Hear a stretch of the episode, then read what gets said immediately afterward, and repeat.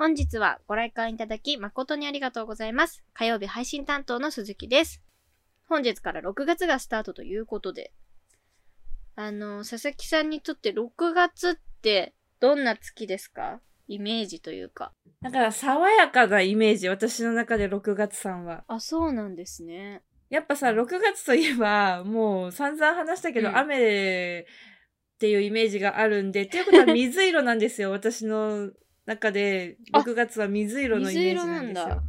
へそうえ。ってことは、まあ、うん水色といえば、うんなんか爽やかな感じなんですね。まあ水色といえばねうん。そう。はい。私なんかまあ、新生活が始まって2ヶ月でだいぶ慣れてきて、ちょっと自分の心にも余裕ができる月みたいな感じですね。なるほどね。はい。まあちょっと気持ち新たにみたいなところもありますよね。なんか6月って。そうそうそう。なんか6月から新しいこと始めようとかっていう感じの、まあまあ、だんだん2ヶ月も経てばだんだんこうね、慣れてくるみたいなね。そうそうそうそう。ところはありますよね。ちょっと余裕ができるというか。そうなんですよ。でも水色はちょっと意外でした。あれ、え、なんでですか？鈴木さんは何色ですか？そう、鈴木はもうなんか紫、薄紫かなって思ってて。へー。アジサイは、アジサイはやっぱ紫ってイメージがあるじゃないですか。あるんですよ。え、私水色なんですよ、紫じゃなくて。あ、水色なんだ。待って、水色、水色かむら、まあ、そうね、紫。紫なんだよな。なんか、紫だし、なんか、雨、梅雨だから、なんかそんなにこう、明るい、外が日中も明るいわけじゃないから、みなんかこう、落ち着いてる色かなって思って。ああ。なるほど、ね。みんな紫って言うのかなって思ってたけど、水色も確かにそうですね。水の色は、そう。はい。水色も確かにそうですね。6月の色。でも、花の色イコールなんかその月の色みたいなのありますよね。あるねだってうん4月ってやっぱピンクじゃないですか、4月でも4月黄色かも、私。マジ？やばい、全然違うやん。うん。4月菜の花の黄色みたいな。なるほどね。何の花か。1月はさ、白じゃない？1月は白だね。だ、よかったよかった、うん一緒や。うん、1月は白。なるほどね。6月、鈴木は全然あれ、イメージと関係ないですけど、なんか6月はい誕生日の人が周りに多くって、えーうんそうなんですか？なんとなく、そう、6月っていうとこ、誕生日ラッシュみたいな、なんか、勝手なね、イメージがあります。何人ぐらいいるんですか？本当にすぐ身近に3人とか4人とか、5え人ぐらい思い浮かべますね。多いのよ、だから。えー、すごい。そう。意外と、6月生まれの人って多いんだなって、まあ、鈴木の周りですけど、そんなう。ん。なんか6月ってそういうイメージですね。はい。お誕生日ラッシュ。はい。6月もね、楽しくやっていきたいと思います。鹿島市レイト町第18作目、上映開始です。Don't worry about what they're saying. Keep doing you, love. Get up in the morning. はい。てな感じで、 改めまして、6月、今月もよろしくお願いいたします。お願いします。あのーそうそう、だから6月といえば、まあ、梅雨って話でしたけど、この間、ええ佐々木さん、傘買いたいみたいな話してたじゃないですか。買いたい、買いたい。い行きました？なんだっけ？小宮商店だっけ？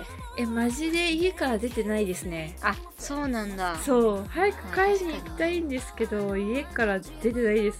もうそろそろ行かないとなんか出番なく。確かにね、開けてから傘買ってもね。そうそうそうそうそうなんでね、なるべく近々買いに行きたいなとは思っているんですけど。なんかね、はい、外出る用事があった時はあと6月といえばさ、はい。なんかジューンブライドとか言うけど、ありますね。あれは何なんですか？えー、確かに、あれはさ、やっぱさ、ブライダル業界がさ、6月にうん。挙式あげる人が少ないからとか、じゃないですか？やりだしたんじゃないですか？土曜の牛の日的なね、うん。でも結婚式あげるのに一番いい月って何なんですかね？えーいつなんだろうね。どこなんですかね？え自分がさ結婚式あげるなら何月がいいとかありますか？でもなんかやっぱ春がいいなって思っちゃうなんか。春ね。やっぱそのが年度替わりでなんていうかこうあ新生活みたいなところにもなるほど。かかってくるしそう春ってやっぱお花がやっぱりいっぱい咲いてるからカラフルだし。あ確かに春の花が一番カラフルな気がする。そうそう。確かにお花か。春生まれっていうのもありますけど。あそっかそっかそっかそっか。春かな。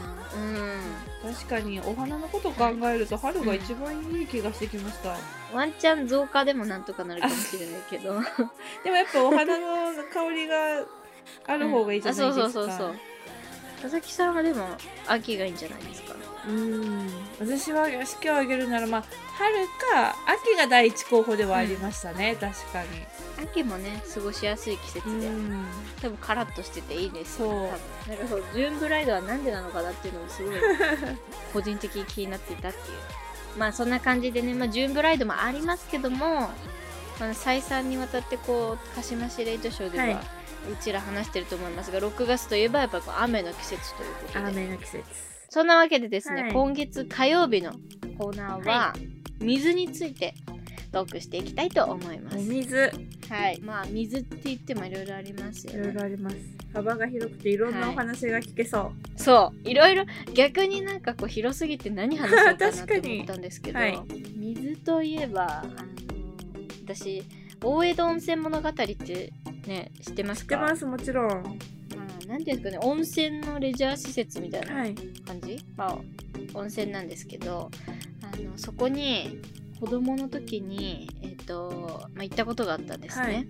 家族で行ったことがあってで妹が私幼稚園か、まあ、小学校低学年かぐらいだったんですよ。結構幼くってですね、はい。で大江戸温泉物語ってなんかねいろんなエリアがあって多分場所によって違うと思うんですけど、うん。そのお台場の方はなんか屋内のヨーヨーとかなんかお菓子とか買えたりする縁日みたいなところがあって、へちゃんとした本格的な温泉もあってで外にあの足湯の足湯ロードじゃないですけどなんか川みたいにこう広い範囲で足湯があってひあの好きなところにこう、座ってみんなでおしゃべりしながらみたいなことができるんですけどそうでその足湯エリアのところになんかドクターフィッシュっていうなんかあの足の、はいはいはい。足っていうかは皮膚の角質とかそういうのを食べてくれるあのお魚さんがこういるエリアがあったんですよ。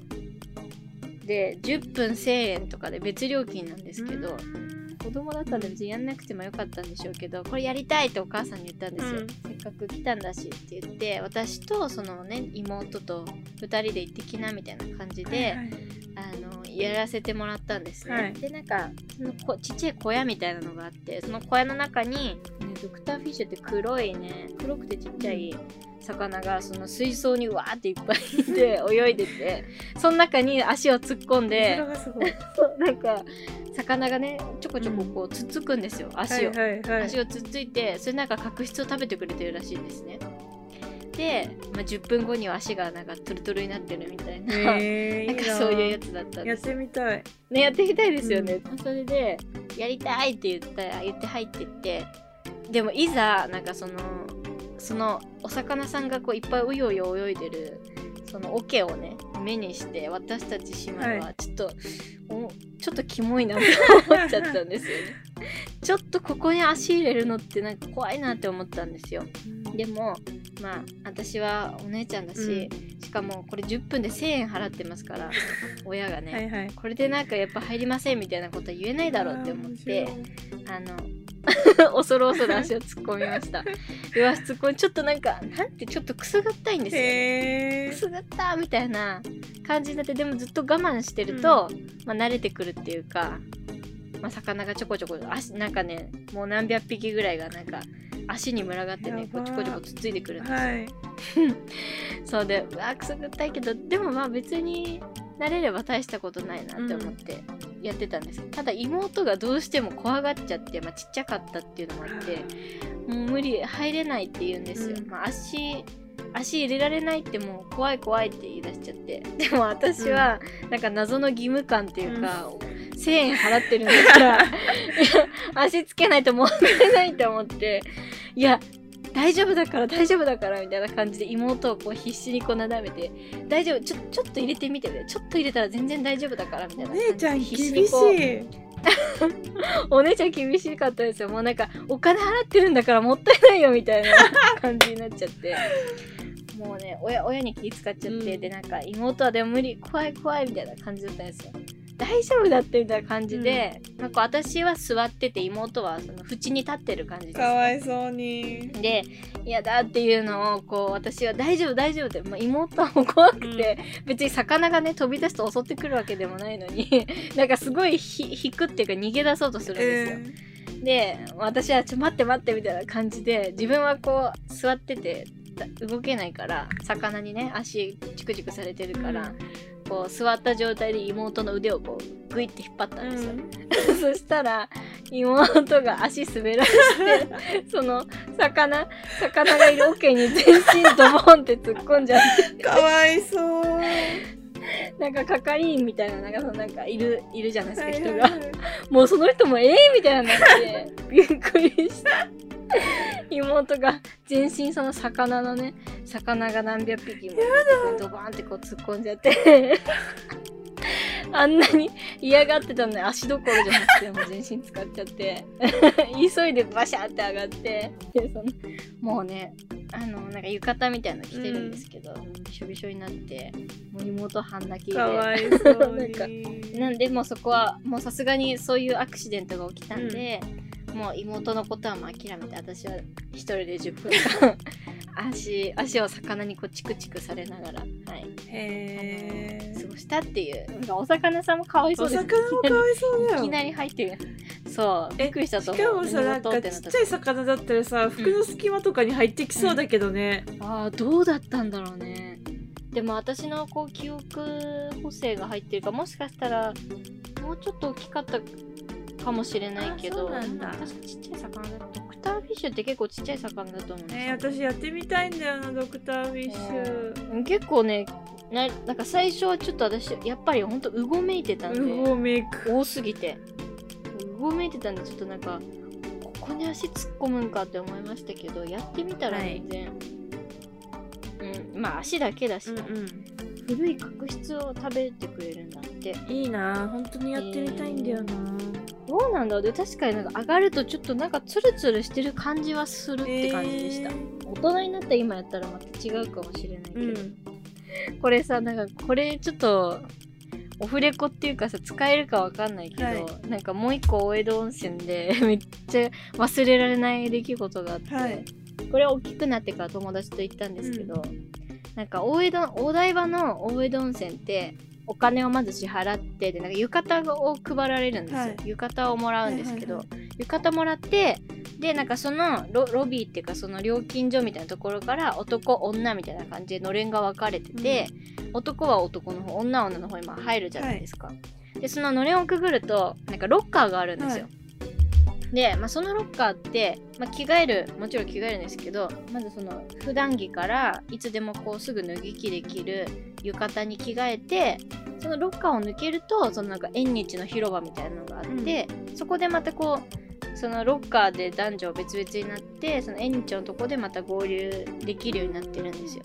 その縁日のところをまたまた分かれしてて奥とか行ったりするとそのちゃんと浴場につながってるみたいなはい。なんですけど私たちは普通にまあロッカーで浴衣に着替えて、まあ、そのくぐって縁日のとこ入ってったんですよ、はい。でそしたらなんかその後に来たなんか中年ぐらいのなんかおばさん、うんおばさんだったのかおばあちゃんだかわかんないけどなんか多分勘違いしたと思うんですよ。そうなんかのれん入ってロッカーがあるからもうロッカーで服脱いでその後温泉だって多分 思っちゃったのかわかんないんですけどなんかそのまま全裸で 全裸でそのなんかやばい。やばい縁日のとこにもバッて出てきてってなってもうその人一瞬で気づいて、急いでこうって持ったんですけど。えー、やば。そうなんか勘違いさせるような作りも良くないなって思いましでも周り見たらさわかるよね多分。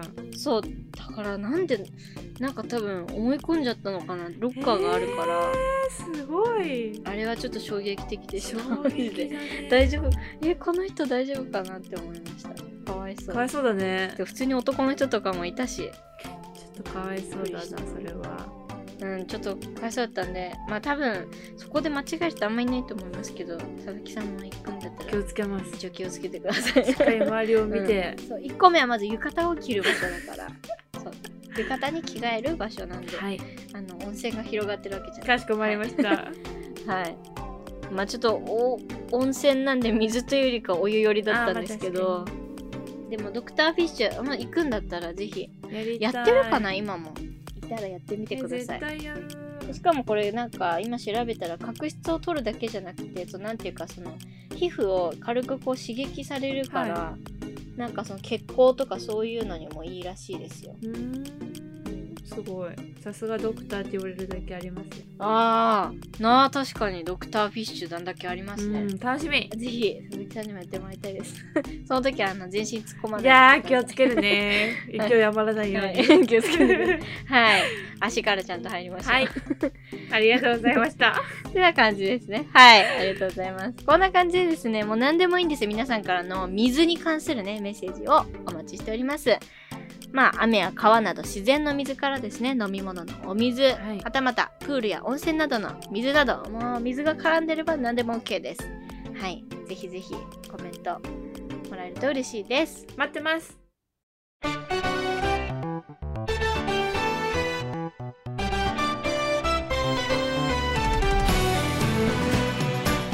それではここで1曲。バックナンバーで回答。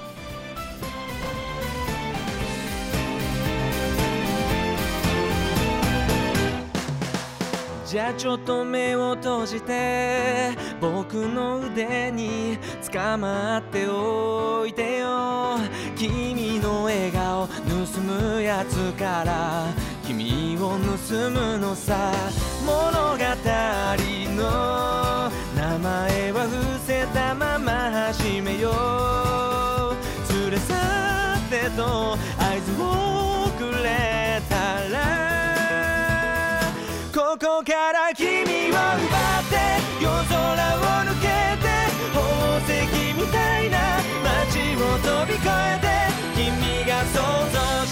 ことないくらい眩しい世界を見せてあげる。そのまま海を渡って春風に乗って虹を蹴散らして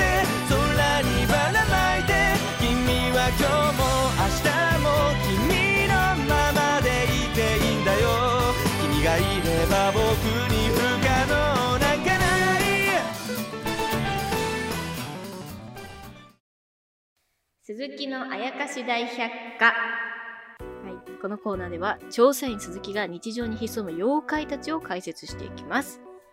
本日もよろしくお願いいたします。お願いしますお願いいたします。早速ですけども、はい本日解説するのはですね、えっと、妖怪二度寝です。いやそれは普段の鈴木さんじゃないですか 違うんです。これは決して鈴木が、えー二度寝をする女っていうことではなく、まあ、そういう妖怪がいて、え私たちのスケジュールを邪魔してるんですよ。ーなるほどあれ妖怪の仕業だとはい。だから妖怪なんですよ、あれは。え正直。ただ、なんていうか、良かれと思ってしていることが裏目に出ちゃってる妖怪というかどういうことですか？まあ、目覚ましをこういっぱい鳴らして、起きますよね起。きます昨日夜更かししちゃった。でも仕事しなきゃ。早く起きなきゃ。準備しなきゃ。みたいな。はいまあそこに、二度寝、妖怪二度寝さんは、もっと寝てていいんだよ。ゆっくりしてていいんだよってこう、布団をこう優しく上からかけ直してくれる。でそうするとやっぱこう、すやーってこうね、なんかその優しさに、優しさに甘えて寝ちゃう。これが妖怪二度寝なんですよ。はい。えじゃあどうすればいいんですか？まあそれはもう鈴木が聞きたいっていうは？気持ちではあるんで もう鈴木もう毎日 毎日二度寝さんにこう優しく布団をかけ直されてる鈴木ですから、はいはいはい。まあなんですけど最近ね寝坊すると課金しなきゃいけないみたいなそういうアプリができてめっちゃ話題になってるんですよ。へえすごい。なんかこのこの話の入れ方だとなんかすごい PR みたいになってるんですけどあの全然別に PR でもなんでもないんですけどただ単純に私が気になっててなんかメザミーっていうアプリなんですけどメザミー聞いたことあります？ないない。そうなんかね多分めっちゃ多分今年出た最近のアプリなんですけど、はい。多分起床時間というか目覚ましをかける時間みたいなのをそのアプリで設定してはい。その時間にちゃんとこう起きれないとお金を課金しなきゃいけないですよそのアプリに。なんて言うんですかね。な最近やっぱりこう、まあ、サブスクもそうですけど、はい。こうアプリで課金することってまあ結構当たり前になってきてると思うんですけどありますね。何かのそのゲームだったりプレミアムなサービスに対してお金を払うんじゃなくてこう寝坊してしまったことのペナルティをそのアプリの制作元に支払うっていうシステムなんですよ。すごっアイディアがすごいなって思ってでまあこっちとしてはただただね、まあ、寝坊することによってそのお金が無駄になっちゃうわけじゃないですか。うんうんそれが抑止力になるっていうかちゃんと起きなきゃなってなるし制作元としても相手が寝坊するっていうことに対してお金が収入が入ってくるから、なんかある意味でのこうウィンウィンな アプリだなって思って。ねえ面白いことめっちゃおもろくないですか？考えるね。ね。しかもそれをちゃんとそういうシステムですよって言ってるからすごい。なんかこういやらしくもないっていうか、うん。なんか。じゃあそのアプリを始めるということでいいですか鈴木さんが ちょっとまだ決心がついてないです。だって高確率で、高確率で課金する可能性がね、あるわけだから、ちょっと、ちょっと、まあでも値段がいくらなのかとかにもまあよるとは思いますけど、いはいはい確かに。やでもかなり気になってる。まあ佐々木は絶対やんないっすね佐々木さんはやらなくても起きれますから。起きれないよ覚悟、覚悟を決めるだけ、もう寝坊はできないってこうホームページに書いてあって。へえ面白いね設定した時間までに自宅、過去起床場所から100メートル以上離れてくださいだって。100メートル？結構離れなあかんな余裕持って時間設定しないといけないです。恐ろしい寝坊しないと覚悟を決めたら翌日備えで早く寝ましょうって書いてある。いやー必死で寝るよあめっちゃでも結構シンプルですね。うんだからその、その設定した時間以内に100メートル家から離れられれば無料でこのアプリを使えると。で、間に合わなかったら、その自分が昨日設定した金額がこのアプリに課金されてしまうという。なるほどね感じみたいですあなるほどねめっちゃ面白くないですか？なんかこう、うまいわと思いました。うんアイディアが面白いうん 面白いアプリだなと思いました。はい。ほとんどアプリの話になっちゃいましたけど、いや、はい面白い情報でしたはい。で結構なんかね、話題になってました。はいだから優しくね、うん布団をかけ直してくれるこう二度寝の、そういうこう残酷な優しさをいかにこう跳ねのけられるかっていうのはまあ今後の鈴木の課題であります。最近そんな目立った遅刻？寝坊？最近目立った寝坊を、いや、してるわな。してるんかい してるわな。うん、してる。いや、豆、そのほら、コラボ、コラボ収録の時とかに、ちょっと、ね、寝ちゃってたりしてたからね。ダメじゃん？豆みとかコラボああ確かに確かに私ちょっと朝10時で大丈夫？って聞いたにもかかわらず確かにあなたは寝 坊しました寝坊しましたね。まさかだよって思いましたけど、ままあ、次またそういうことがあったらもう私は、もうこのアプリで覚悟したいと思います。覚悟を決めたいと思います。楽しみはい。ということで、ねはい今回、二度寝という妖怪を紹介させていただきました。このコーナーでは身近で起きた現代科学で普通に解明できそうだけど不思議な現象の正体を調査員の鈴木が解明していきます。皆さんのメッセージお待ちしております。以上、鈴木のあやかし大百科でした。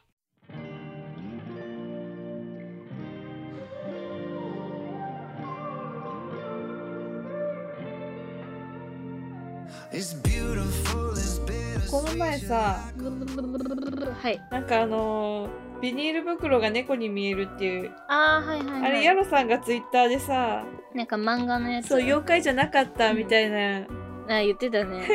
私を見てさああ妖怪じゃなかったんだと思って、妖怪じゃなかったんだね妖。怪じゃなかったんだと思ってまあ、あの漫画家嘘ついてる 本当は妖怪？はい。本当は妖怪ですね OK 鈴木さんが正しいということでわかりましたそうですよ。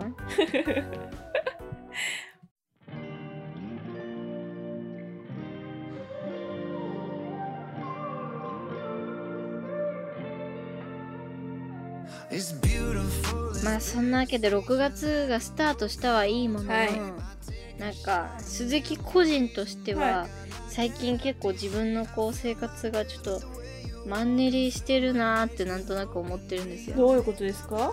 なんだろうなんか何をしても、真新しさを感じなくなってきてしまっているというか、ああなるほど。まあ、だからゲームとかもそうなんです。ゲーム楽しいんですけど、すぐなんか別のことしたくなっちゃうみたいな。なるほどね。難しい。でもマンネリってまあ言い換えたら今の生活に慣れてきたみたいな。まあそうですよ。なんか同じことの繰り 繰り返しって言ったらなんかあれですけどなんか人と会う確率が本当に減ったっていうか。それは確かに。減りましたね私も。そう。ゲームは楽しいんですけどね、うんうんうん。なんか昔はもっとゲームって一回一回一個のゲーム始めたらもうなんか割ともう一日中やってるみたいな感じだったんですけど最近もなんか12時間やったらもう別のことしたくなるみたいなうん。なんか秋っぽくなっちゃったんですよね。どうしたらいいんでしょうってどう難しいですよね。なんか一人でできること一、人でやることって本当限られるじゃないですか。いろいろできることたくさんあるって言っても、いや難しい。だからなんかそれで言うと本当に最近野球観戦がもう生活の一部みたいになってる晴らしい。だからそれで言うと野球はかなりハマってんのかなって自分の中で思いますね。びっくりですけど。まあ野球ってさもう毎日結果がわからないからさ、まあそうだね。確かに。毎日新しいものが更新されていくけどゲームってやっぱり同じところをループしてるイメージなの私の中でね。ああなるほどね。はいはい。だからなんかゲームが飽きるのってそういうことなんだろうなっていう。確かに。ゴールがあるんだもん。いや本当に野球と会えてよ出会えてよかったなって思ってるで最近。だって野球がなかったらなんか本当になかったもんもうこんなコロナ禍でもっと人生なんかあ退屈だなってなってるなってんのかなって思うと。確かに。本当に。うん野球にはまれてよかったなって思います。なんかラッキーっていう。ほんまやなはい。なんか。人はい。間ってどうなるかわかんないですね。縁がどこであるかわかんないですね。ね。だって野球私もユニフォーム買ったんで。そうだよ。そう木下拓哉の 買いました。そこキノピーなんだね。キノピーにした。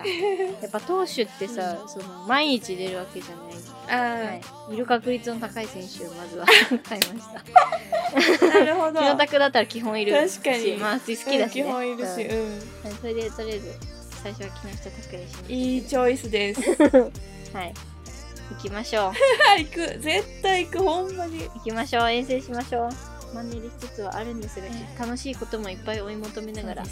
頑張りたいと思います、はい。ってな感じで予告をお願いします。はい。次回土曜日の、えートークテーマはですね今夢中になっているものということでこれにハマっているよとか、私は今これが好きなんですみたいな、えーエピソードをお待ちしております、メッセージの宛先は sasasuzu0801-gmail.com ささすず 0801-gmail.com までお願いいたします、次回は6月5日土曜日夜9時開演です。えーここまでのお相手は佐々木と鈴木でした本日の上映はこれにて終了です。ご来館誠にありがとうございました。最後はこの曲でお別れです。明日も皆さんが素敵な一歩を踏み出せますように。夜遊びでもう少しだけ。もう少しだけもう少しだけ